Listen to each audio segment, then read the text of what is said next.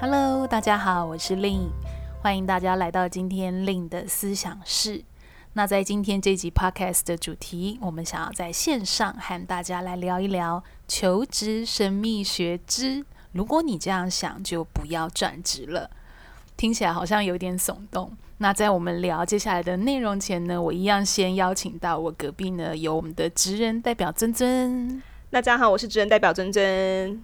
诶，尊尊，我们今天要录这一集就是求职神秘学。你听到这样子的一个主题，你有没有什么样的灵感或想法呀？这个求职神秘学，我觉得可能对于求职者来说是一种只可意会不可言传的事情。诶，嗯，就是可能它不是在台面上大家会这样子讨论的，比较像是一种就是非显学的一种概念这样。我觉得非显学对我来说听起来很神秘耶，很高深莫测的感觉。对，但是其实我觉得，当我们把它拆解出来，可能就是没有这么这么神秘。这样，它就是有一点像是你在台面上不会被定义的某一种理论或学说。比如说，你会看到大家说履历啊，就是大家只有六秒钟看你的内容，这样有没有？就是有一种很能够用数据呈现的方式。但是我们今天聊的主题是比较有一点呃，有一点是属于你内心隐隐在运作，但是表面上看不出来的那种神秘学学学学学。OK，我不知道大家听友们现在听到你的那个学学学有什么反应？那我想我也跟大家分享一下，为什么我们今天会想要跟大家在线上来聊聊这个主题。那因为如果你已经是收听我的 Podcast 也一段时间，那我想你应该会知道哦，我的职业的角色是在做一名猎头，同时也是一名职涯教练。那其实很有趣，就是说我自己做猎头啊，我会每天跟非常多不同产业啊、不同年纪，甚至不同职涯状态。的职场人去做互动，那你就会发现，其实大部分哦，我觉得在我们现在职场，其实因为现在的求职管道非常透明，什么 LinkedIn 啊，嗯、甚至是什么 Dcard 这种 PTT 这种这种 social 的渠道是很多的，所以其实我觉得我们每个职场人大概有百分之八十都是属于那种哎潜在的去看一些好机会这样的一个状态。对，而且我发现，当你跟别人分享说，哎，最近我有一个不错的机会，你想不想听听看的时候，百分之九十九点九的人都会说好啊，嗯、就是不会遇到那种就是很断然跟你说，哦，没有没有，我现在很满意我的工作，我不要看，就是没有哎，大家还是潜意识的会去搜寻一些更好的机会。嗯，对，所以这也让就是说去思考转职的这件事情，或是求职的这样子的一个想法。我认为这样的一个思考频率其实是越来越高了。那回归到我们今天这节的主题，就是说，诶，如果我们今天真的是想要找到一个好工作，甚至是转职成功，诶，那有没有一些这种像刚刚尊尊形容的，就是那种隐隐约约的一个思考，会不会反而有可能对我们造成一种干扰？反而很难让我们真的是好像就是成功的去 landing 到一个我们很想要的一个地方，所以我们今天在这集啊，在线上就是想要来跟大家来聊一聊，诶，有没有哪一些神秘的作用 正在干扰着我们自己？我觉得啊，我自己身边听到想要转职的朋友都有一个很通常的现象。就是他们只会有一个比较明确的念头，叫做我要转职，我要换工作。嗯、然后，诶，通常可能就会领域有一点点相关，可能又不是完全的平行转移这样子。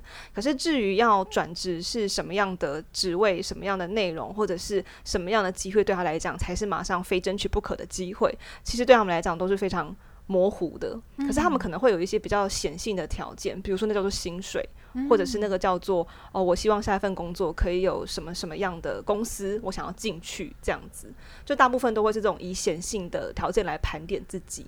所以我不确定这样子会不会也算是一种呃，我们很难在自己往内去挖掘我们真心对于转职的那个渴望，那个明确的目标是什么？这样，因为我觉得显性的目标它通常是比较好去定义、去瞄定的，那往内的那种转职目标是需要很多很多时间去挖掘的。然后很有趣的是啊，大家在想转职这件事情的时候，一想可能就是半年、一年，然后时间就过去了。因为刚好最近我跟我朋友在聚一聚，然后他也是想说啊，我一直都有在看机会，我一直都有在看呐、啊，然后只要有不错的机会，我就会投履历这样子。然后好像就是听他分享，他想转职也有一段时间了。我听起来这个状态应该或多或少，我觉得大家都有这样的一个经验过，就是哎，你有一个想要转职的一个想法哦，那你就可能想着想着，然后你也会有一种就是说，哎，我持续都一直很开放的一个状态，但是好像那个时间就滴答滴答滴答哦，结果没想到半年哦，一年半就这样过去了，这样。没错，所以我们今天就想要来跟教练讨论一下，就是我们这些职场人在纠结在转职的时候，有没有哪一些迷思会阻碍我们来进行转职的这件事情。好像第一个常见的迷思，我觉得也是我曾经有内心有这样想法过的，也是我听到我很多身边有的朋友也会这样子想的。第一个迷思就是叫做啊，我要确定我能够维持我现在的薪水，甚至我要更好，我才要转职。就比如说，如果我现在换一份工作，然后呢，我的薪水假设没有比现在高，我不我不管它是同领域或者是跨领域，就是我认为我的薪水它应该就是要随着我年纪变大、经验变多，它就是一直要往上成长的。可能那样子的机会或者是那样子的角色，对我来讲，那才是我想要的目标。这就是一个呃，我觉得大家在思考的时候蛮常见的一个迷思。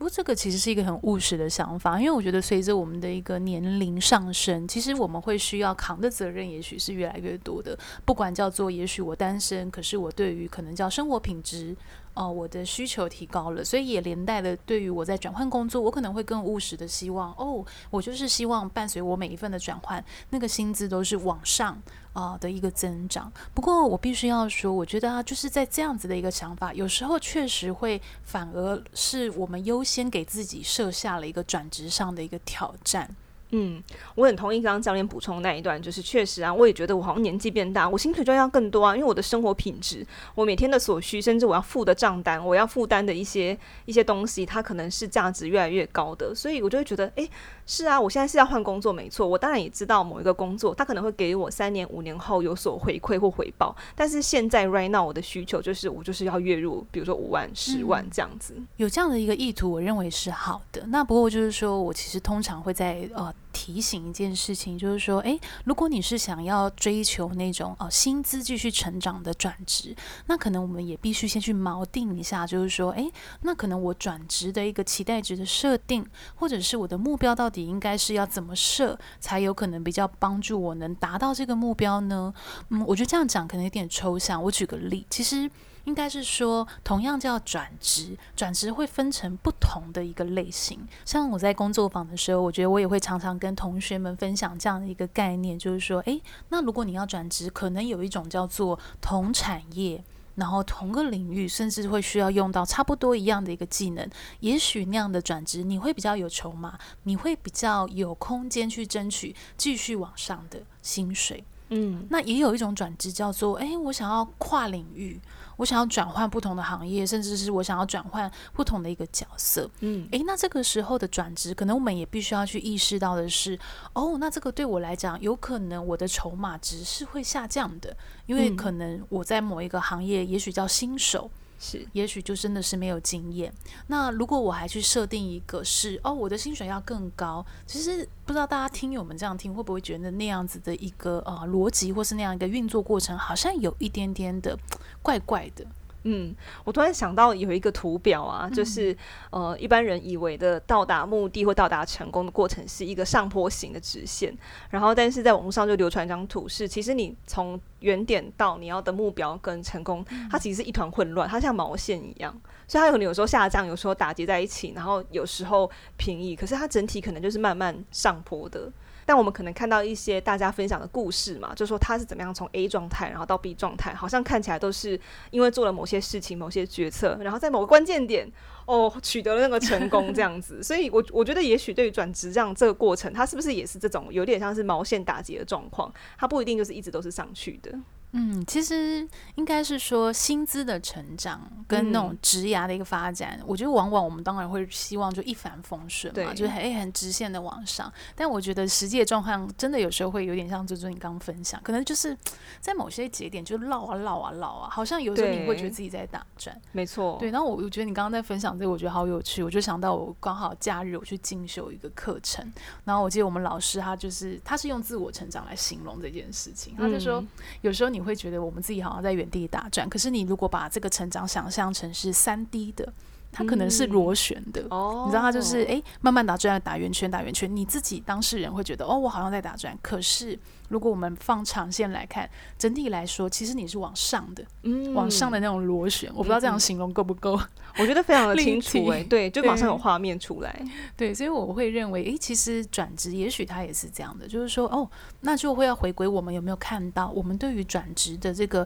目标设定本身，到底它是不是一个很符合我们现实运运作跟逻辑的？那因为很有可能就是说。像我也遇过一些啊、学生吗，或者是一些我的 candidate，他可能就是抱持着哦，我想要跨领域，我想要更好的可能，可是我就是觉得我的薪资继续要加五 percent 到十五 percent，我觉得没有很多，我认为应该可以。嗯、那我觉得确实是的，如果你还是延续你之前的一些经验跟技能，而且是真的你也带来很棒的一个产值跟价值，我想这是有可能的。但是好像有一个前提是你的锚定是在。这种跨领域的，或者是说，诶，完全不一样的一个角色的，嗯、那我觉得这件事其实我就要回归到我们自己对自己的衡量，那同时也要去看我们对于薪资这个本身的设定有没有可能反而是一种刚刚我们分享到的，反而是给自己一个内在的，好像一个挑战或者是一个阻碍在那边。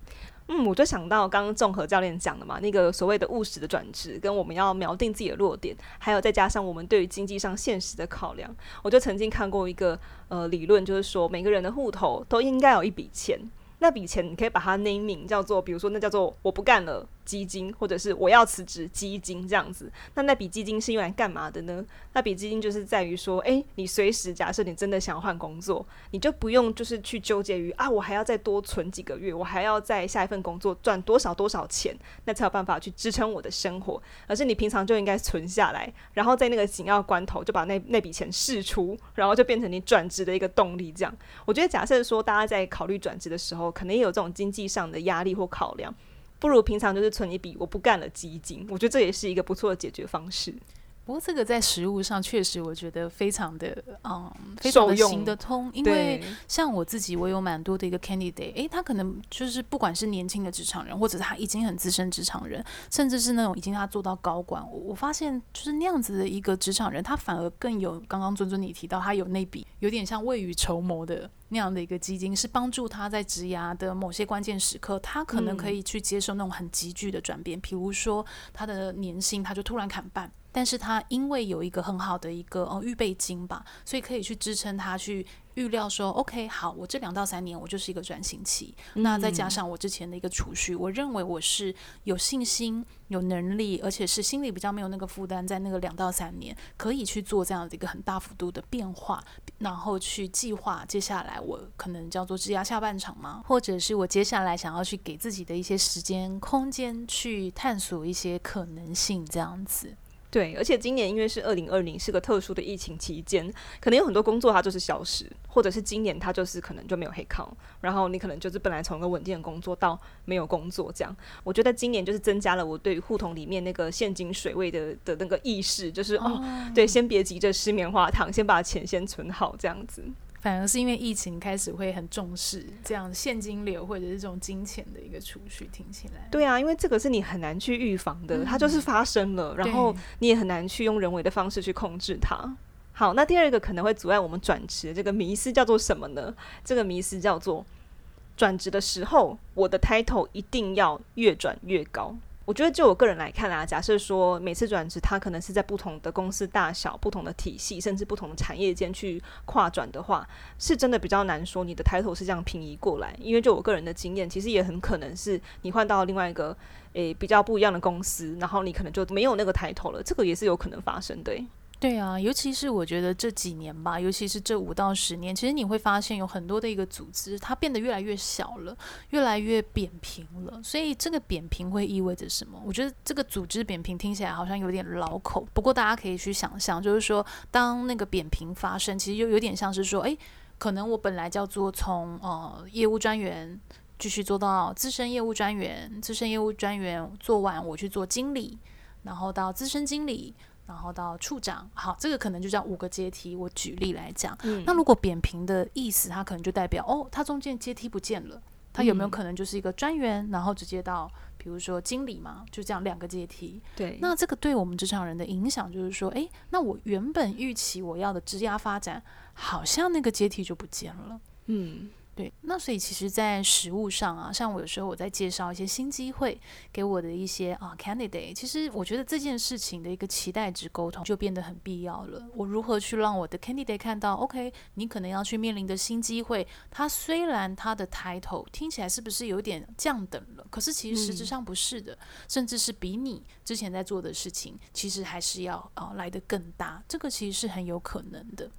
比如说，我最近在帮一个外商，然后我就在帮他们找一个业务经理。嗯，那因为我的客户他其实，在台湾是非常扁平嘛，那他就是说，诶，他根本连专员都没有，他就是一律都是挂业务经理。那呃，我记得就是在这个专案里面啊，我就有一些 candidate，诶，他可能本身是服务在本土公司，嗯，所以他们其实会有那种诶分的比较多的阶梯，然后诶这个阶梯到这个阶层，他可能是看，比如说哦。台中吗？可能是看台南嘛，他会看一个很显性的一个区域。嗯、那其实我有一些 candidate，他听到我第一个反应就是：哎，我已经挂到处长了，你介绍我经理。嗯、我觉得这个这个我不喜欢，这个你不用介绍给我了。哦、那其实我会再去跟他们多说明，就是说，哎，那其实不是这样的，因为哦、呃，我们这个机会它是来自于某一间外商，那我的外商的他的一个组织图，他在台湾可能是怎么样的，所以可能他挂到经理，但是他要看到的区域是会变更多的。你可能现在是看台南，但是如果你转移到我们这样的一个角色，其实你是会看到整个南台湾，甚至是中部的一个地区。所以其实你实际负责的范围虽然头衔是小的，但是你其实负责范围是比你现在更大、更有挑战性的，对。然后，所以当我这样子去跟我的啊、uh, candidate 做分享，他就诶，好像是哦，嗯，那这个可能会让他有一个不同思考的面向是，对啊，那有没有可能我职涯发展的设定，我是可以在嗯，在更扩充我的不同的一个啊、uh, 销售的一个区域的。所以我觉得，如果是第一时间只光听到头衔。而去拒绝这机会，我会认为有一点点的一个可惜。嗯，我还记得我们 Podcast 第一集好像就是在录那个内容，叫做“职场上的名气与头衔”吧，我印象中。Oh. 然后那时候就分享了很多。嗯，我记得我们第一集，嗯，我记得我们 Podcast 第一集呢，就叫做“职场上”。职场上的名气与头衔，所以对于这个主题有兴趣的听友们，可以回到我们第一集，可以听到我们去年八月第一次录音的时候青涩的声音这样子。所以针对这个呃这个迷思，可能会有更多的讨论。好，那我们第三个可能会阻碍我们转职的迷思呢？我觉得这个是我认为更有感的，就是说，因为那个转职有时候你可能是不一定是真的发自内心想转，有时候有时候可能对于我个人而言，他是想要逃离某一个状态嘛，所以那个时候会衍生的一个想法就是叫做不管怎样先转再说，好像转了之后就是变成是一个新的开始，或者是转了之后可能原本的议题就会迎刃而解这样子。这就让我想到有时候我面试一些求职者。其实有很多的状况是他不一定先想清楚他为什么要转了，而所以来面试。嗯、那我觉得固然就是说，诶，很有勇气的，我们去把这个门打开，我们去争取一些机会，先转再说。这样的勇气当然我觉得是值得赞许的。那只是说，诶，当我们到面试现场，我们能不能去很清晰的去跟对方分享？哦、呃，为什么我想要转职？甚至是我拿到 offer 后，我真的是也很确定这是我要的。嗯，嗯，我为什么会这样分享？是因为我其实有发现有一些求职者，他会有个习惯是，反正我 offer 就先拿到很多啊，我再来想要不要转职，嗯、对，或者是互相去比较。那那个比较来比较去，或者是说他其实也很难从中去选出一个他真的很有信心，或者是他真的很喜欢的一个机会进去发展。因为你知道，人的选择越多，其实你会。越比越多，或者是越比心越混乱。我觉得只要大家去 PPT 的 Salary 版啊，就会看到很多这种 offer 的那个问题，哦、有没有选择？对，他可能就 A、B、C，然后会有表格。因为我曾经是 Salary 的忠实使用者，嗯、然后那个表格里面就会写 第一个薪水 N 加一 K，N 加三 K，然后第二个地点，然后比如说离家呃一小时车程，或者是离家三十分钟车程这样。然后可能第三个接下来啊，就是可能是比如说，哎，report line 是是谁这样，然后工作内容怎么样，然后还有加班状况，比如说加班状况叫做偶尔加班，然后加班有加班费，然后再来就是什么哦，没有没有在加班的什么之类的，这样就会有一些非常显现的条件，然后来求助网友，请问 A、B、C，我应该选择哪一个？这样子。所以，我觉得这样子的工作选择方式，当然可能外部条件当然也是很务实、很重要的。可是，我觉得回归到教练刚刚分享，就是，诶，好像我们拿到这么多 offer，可是不太确定自己要选哪一个嘛？会不会其实我们根本三个都不喜欢？其实有一个更想要争取的东西，可是我们还没找到而已。嗯这让我想到，我记得我去年好像有发过一篇文章，就是在讲那个工作选择困难症，嗯、如何从那个分析瘫痪中 去做决定这样子。因为我觉得，当我们其实有不不同的一个选择，或者是我们常常就是说先转再说，我先面试再说，嗯、我先拿到哦这个 offer 再说。其实我觉得这是一个。征兆就是说，我觉得我们可能要去问一下自己是，诶，那这有没有可能是我真的可能我脑袋对于我接下来要走的路，其实真的没有那么明确，嗯，因为我会觉得在这样的一个状态，其实要特别小心，因为很有可能你选择什么样的工作进去，有没有可能你进去后你还是想要转换，嗯，嗯，然后有没有可能有一个循环，就叫做，诶，我每一年都还是想要转换，对，因为我觉得真正的就是说，诶，我们自己。看到自己可以去做的事情，能做的事情，跟想象做的事情，有可能他其实那个画面是没有这么一致的。嗯，嗯，那我会认为，其实这样的一个状态，有时候去面试也会很辛苦。嗯，因为面试你可能还要通勤嘛，你可能还要准备，而且你还想要获胜，因为你想要拿下那个 offer，那其实是蛮花心力的一个过程的。嗯。我我突然脑海中有一个画面，就是我觉得也要好好尊重每一次求职的自己，有没有？就是我觉得时间啊，或者是精神，或者是你花的那些成本，你可能会觉得，诶，那就是就是去试试看呐、就是去挑战看看。可是如果说你今天是很确定去做那个工作，那你可以从那个面试当中获得的东西会非常非常多。相反的，假设你今天只是去试水温，可能只是去尝试看看，有可能别人面试的时候无心的一句话，你就觉得好像就是被否定了嘛，或怎么？嗯、就是我觉得那个。嗯，我觉得如果在面试的过程当中，你是很确定自己想要那个工作的，你反而也会有很多很多的获得。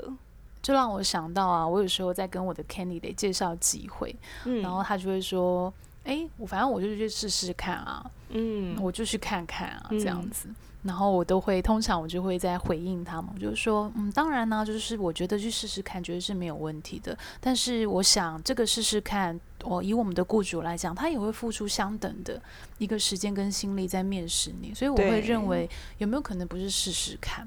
有没有可能我们可以用更，就是说，也许叫更谨慎吗，或更慎重的态度去啊、呃、面对我们今天要跟我们谈话的人，而不是就是那个机会或者是一个雇主。嗯，对，所以我我觉得这样子的一个对等是很重要的，因为其实像我自己面试的经验来说，真的可以感觉有些人的面试的过程，虽然他的仪态很好，他的经验也很棒。嗯但是那个试试看的心态实在太明显了，我完全我完全能够理解，因为我前阵子曾经就是说在几个月前我邀请一个人面试这样子，嗯、然后我就跟他分享说啊，我们公司是做什么的这样。那因为通常就是说要来理解公司的背景，可能会稍微需要一点解释，因为我认为就是说这个产业可能不是大家都接触得到，对，所以通常会花一点时间来解释说我们是做什么的，那我为什么会觉得他的履历会适合这样子。那当然可能有部分的人他可能听完真的没兴趣，那就也没有关系，就是缘分没有到。那有一部分的人，他可能是听完之后，他的爽快让我吓一跳，是觉得，诶，你真的有在听我讲话吗？的那种感觉，这样。那呃，所以说那个时候在邀约他，想了解他的时候，因为他的感觉上那个真的是心态太明显了，就他好像也不太在意你是什么公司，然后他只要确认说啊，这个职位是什么，好像可以做，他就觉得可以来。然后又刚好，我就跟他聊天的过程当中，我刚刚说，诶，那你最近有安排一些面试吗？嗯、然后他就说，哦，有啊，有啊，就是可能是某一天在什么地方这样。我就在追问说，哦，那是什么工作啊？他就说，哦、呃，等一下，我看一下哦。然后他就去可能去翻资料，或者是去翻那个信件，他就说，哦，是什么什么工作这样子。然后我听了之后想说，嗯。所以好像就是说，这一次的转职对你来讲，是不是每一份对你来讲都是试试看？甚至你也是用这个心态对待我们公司。所以我后来就觉得，哎，好像这样子的人选，其实也不太适合再去跟他邀约一个正式的面试，因为我感觉那个呃那个氛围对谈的这个时间，可能也会是浪费掉的。对啊，因为我刚在听珍珍你讲这段，我也突然想到，我好像就仅。几年前嘛，我那时候面试一个实习生，嗯、那那个实习生来跟我面试的一个时候呢，他就他的开场白，他就说：“哦，我今天就是来看看，先了解看看，先认识你们看看。哦”我突然就有一种觉得，哦，我想结束 这个面试了。对，因为我我我为什么我对这个经验很印象深刻，是因为那天我其实有很多的外出的会议。那我特别因为想要面试这个啊、嗯。呃、实习生，我把那个时间排开了，所以我没有想到，哎，今天来面试的这个人，他只是来看看。他也没有做很多功课，嗯、而且他的角度是，就是哎，要我去说说看我是什么样的公司。哦。对，这个这让我觉得有点难过，因为我会觉得，哎，我们今天的相聚吧，或者对谈，嗯、也许真的就是这三十分钟，所以我我会认为我很想好好的了解你，也让你了解我，而不是用这种哎，我就来看看哦，啊、呃，试试看。我能完全能够对，完全能够理解，因为就是说，不知道大家有没有机会去参与一些，比如说招募的活动。我以前当求职者的时候，就会觉得，哎，好像约一个约一个面试是很容易的事情嘛，就是说啊，我们就敲定时间，然后人就去了，然后你就觉得我就是人去就好了这样子。但是因为我们公司也其实也就是有开设一些求职的工作坊，我才发现哦，原来真的会有求职者非常非常用心的准备，他会非常非常慎重的看待。每一次的机会，但是也有一些求职者是，就是觉得，哦，我就是来聊聊看，然后反正我觉得我的学经历不错，你们应该会想找我来聊嘛，好像我也不用太太努力或怎么样，就是我觉得看到了很多不同的面向，但是我相信，其实不管是雇主啊或者求职者，如果说我们就真的花了很多心力在面试上去了解彼此，一定都是能够为彼此找到那个最对的的那个机会。嗯，所以总结来讲啊，我觉得不管怎么样，先转再说，有没有可能是诶，先暂停一下。先问问看我自己，诶，我这次转职，我到底我想要转什么啊？我的目标到底是不是有设的清晰了？或者是我自己有没有去很厘清？哦、呃，我想做跟哦、呃，我能不能做，跟我可不可以做、嗯、这三者之间的一些关联性，甚至是说，诶，多一点点的一个注意力，或者是多一点点的允许是，是哦，也让对方也更了解你，而不是就把它视为一个我身体来了，对，肉体来了 这样的面试这样子。嗯，我觉得这个真的很重要。那不晓得啊，听友们在听到我们刚刚在谈这三个，如果你这样想，第一个想法叫做我要能确定能维持我现在的薪水，甚至是更好才能转职，或者是你有第二个想法是，嗯，我觉得我的 title，我的头衔应该是要越来越好的。或者是第三个，我们刚刚在谈的，诶，不管怎么样，我就先转再说，我就是先求职再说。那也许这三个的这样想的一个念头，会不会反而其实不一定能帮助我们成功的转职，甚至是有没有可能那个转职也是单纯的去消耗自己的一些心力或者是一些体力呢？那这也许是我们可以在更深入思考的这个部分。那刚刚我们在聊的一个过程，也有提到，就是说，诶，我之前在部落格有发一篇，就是工作选择困难症这样的一个文章。所以，诶，假设你真的是最近刚好拿到的很多 offer，然后你不确定你要怎么选择，我其实也蛮推荐读友，你可以呃去我的部落格把那篇文章找出来，应该是打工作选择困难症，应该是可以找出那篇，嗯。对，而且我觉得年底要到了，应该其实蛮多听友们或者是蛮多职场人在思考，是叫做：诶，我明年假设要来转职的话，是不是应该要来准备一下一些行动计划这样子？那因为我们有开设工作坊嘛，所以我觉得假设你是属于一个叫做：诶，我好像不太确定，就是关于我内在转职的条件，我会如何设定？我该如何照着我个人的目标、我个人的优势跟我想发展的方向来规划我的职涯的话，我会蛮推荐大家来参加我们的优势工作坊。那优势工作坊的时间呢，分别是台中场十月二十四、二十五，以及台北场十一月十四、十五号，还有的是十二月份高雄场十二月五号、六号。那今年下半年呢，有在中部跟南部开设工作坊，所以很期待可以见到南部的读友们。那如果说你已经是决定说好，我要行动，我要开始从履历、从自己的过去来盘点自己的职涯，然后写出一份呢克制化的履历的话，那很欢迎参加我们的履历工作坊。那我们履历工作坊的时间呢，分别是十月三十一号，还有十二月十二号。那假设说，诶，好像是不只是履历方面，其实对于面试，你也希望能够非常个人化的来准备的话，也欢迎参加我们的面试工作坊。时间是十一月一号以及十二月十三号。那履历跟面试的工作坊呢，都是有开设在台北场，所以很欢迎大家报名。那我想时间也差不多了，那也很谢谢听友们在这一集陪伴我跟珍珍。那我想啊、呃，今天这集也许也可以给一些正在思考，哎，明年要转职的听友们，嗯、也许我们先看看说，哎，有没有一些想法？我们是可以给自己升级，我认为这样的一个升级，或许也会让我们的不管叫做你最后有没有决定要转职啊、求职啊，也许你会是更有效率的，呃去进行这件事情。嗯，我突然想到，我们去年啊，十二月的时候不是有办那个暖时光的活动吗？哦，对啊。然后当时有个小活动，就是请大家写一封小纸条给一年后的自己。哦，那这样子我们要开箱了，是不是？对，很温馨哎。所以如果说已经是从去年就有收听我们 podcast 的听友，然后去年又有参加活动，